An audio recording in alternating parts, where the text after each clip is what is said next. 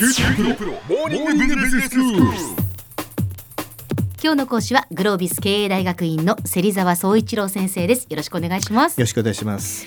先生前回は、まあ、あのポジションパワーを持たずに人を動かしたい時、まあ、例えばその他の部署であったりそれから他の会社であったりそれから部下が上司を動かしたい場合こういう場合に共通する5つのステップがあるというお話をしていただきました、まあ、まず1つ目が目的は何かそれを明確にするということですよね。そして2つ目が誰を動かしたらいいのかそのターゲットを明確にするということ。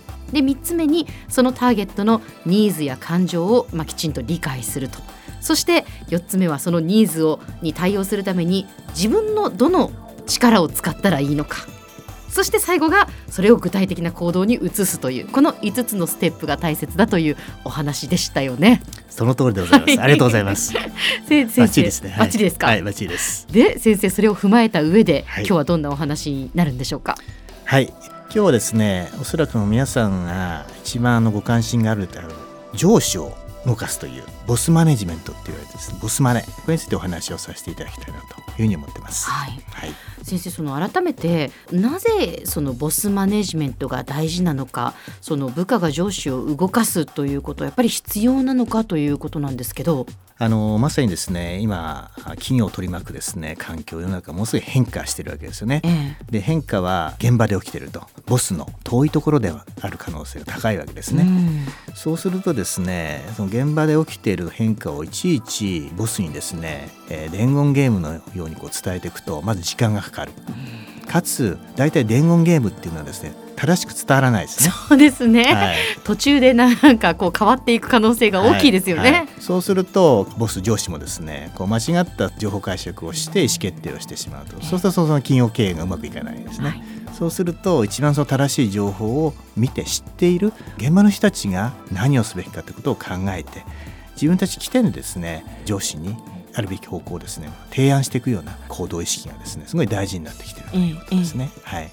はい、それで、まあ、ボスマネジメントが今本当に今の時代に求められているんだということですけれども、はい。じゃあその部下がじゃあ上司を動かす、はい。前回お話しいただいた5つのステップというのがまず大切なのは分かるんですが、はい実際本当にやれるのかなとか、はい。どうやっていったらいいんだろうと不安だと思うんですみんな。そうですね、ははい。いまさにですね基本的には、えー前回のこの5つのステップ、ええ。これを踏むというのは変わりません。はい、ただですねまずあの忘れてはいけないのはですね、上司もですね、えー部下に大きく依存しているっていうことですね。はい。だから 上司は部下を持ってるわけで、そうですね、え部下がいないと困りますよねやっぱりね。そそうですよね。そうです。えーここをしっかり考えなきゃいけないです。上司は部下に何をどう依存しているのかと。すなわち言い換えればですね上司の持っているニーズですね。えはい。部下に対して何を期待して何を求めているのかということをですねしっかりまず理解できているかどうか。部下の立場で。はい、これがあのものすごいその大事になってきます。ではあの上司のニーズってええ。どういうものがあると思いますか？今それを考えていたんです先生、ええ。上司のニーズ。ま あ本当は自分の言うことを全部聞いてくれる人がいいのかなとか思いますけど。で意外とこれ聞かれると難しいです。足りないことありますよね。はい。自分にノーと言わない。っていうのはどうですか？なるほどなるほど。それはね自己中心的っていうんですね。そうですよねはい、えでもですねまさにおっしゃったそこは結構陥りがちな罠です。あの今日はですね私の方から、まあ、通常ですねあの上司があ部下に、まあ、どういうことを期待しているのか、ええ。その上司の部下に対するニーズですね、はい。えーどのようなものがあるかっていうのをいくつかあの代表的なのをあのご説明させていただきたいと思ってます。はい。えーまず一つ目はですね、まあ、当然ですけど任せた仕事はしっかりやりきってほしいと。これは当然あるわけですよね。そう。ですよね、はい。ええでかつね、ええ。そのいちいちこう指示しなくてもある程度こう自分で自律的に判断してえー動いてくれるようなですね、うん。こう心配させないようなあ。こう手間のかからないですね こういう部下であることをまず求めていると。はい。これは一つありますね。はい。それから2つ目はですね、ええ。その上司にとってその上司のその情報源になってほしいっていうですねあのこういうニーズも実はあるんですね。なるほどその現場で起きている変化というのはある意味そのビジネスチャンスでもあるわけですよね。ええええ。そのビジネスにこうヒントになるようなですねやっぱ情報を提供してほしいとか、それから情報というのは決してあのいい情報ばっかりじゃなくてね、ええ。あの悪い情報っていうのもたくさんあの現場であるわけですよね。はい。会社によって悪い情報っていうのは意外と上司にはですね正しく伝わらないですね。なぜかっていうと悪い情報を上に伝えると自分は罰せられるんじゃないかっていう、どうでしょう。なるほど。自分の評価が下がるんじゃないかってやっぱ恐れるわけですね。そうなんです、ええ。はい、でも実は上司というのはそういう悪い情報も実は求めてるんですよ、で悪い情報っていうのはそこはある意味ビジネスの可能性がそこにあるわけですから、ええええ。はい、だこういうものをですねあのしっかり漏らさずね良い情報だけじゃなくて報告してほしいっていうこういうやっぱり情報がななってほしいというこういうニーズもあります。ええそれから3つ目はですねその上司の判断とか方針をですね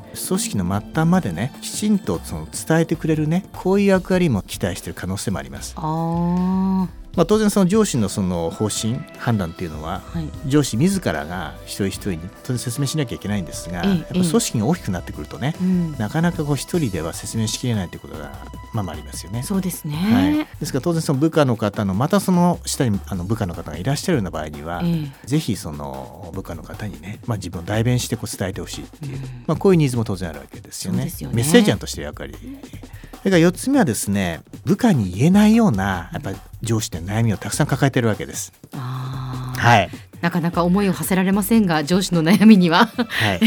まあ、経営っていうのは、まあ、合理的にね、うん。えー意思決定して合理的にまあ動いてもらうっていうのが筋なんですがえ合理性だけでやっぱ動かないことってたくさんありますよね。えはい。まさにこの社内政治であるとかうん派閥とかね、政治的な判断こういうものもですね、えー無視できない、はい。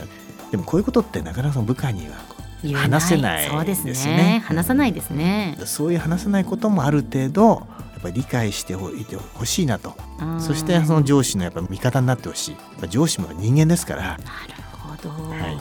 まあ大きく4つのニーズが上司にはあるということですね。その通りです。はい、ええでは先生今日のまとめをお願いします。はい、今日はですね上司を動かすにはどうしたらいいかというところにフォーカスしてお話をしました、えー基本的にはその5つのステップというのを踏んでいくというのは変わらないんですが一番やっぱ大事なのはですね、えー上司も部下に依存しているということです。言い換えれば上司は部下に期待しているものがある。上司のニーズは何なのかということをですねしっかり理解した上でどういうふうに上司に働きかけをしたらいいかということを考えるべきだというのが今日のポイントでした。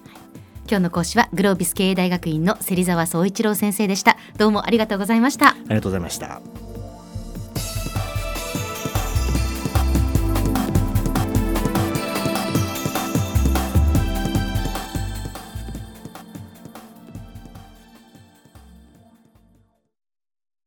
QT PRO は通信ネットワーク、セキュリティ、クラウドなど QT ネットがお届けする ICT サービスです。九州中に展開した光ファイバー網を基盤に一番身近なビジネスパートナーとして九州の企業自治体の皆様をサポートします。詳しくは QT プロで検索を。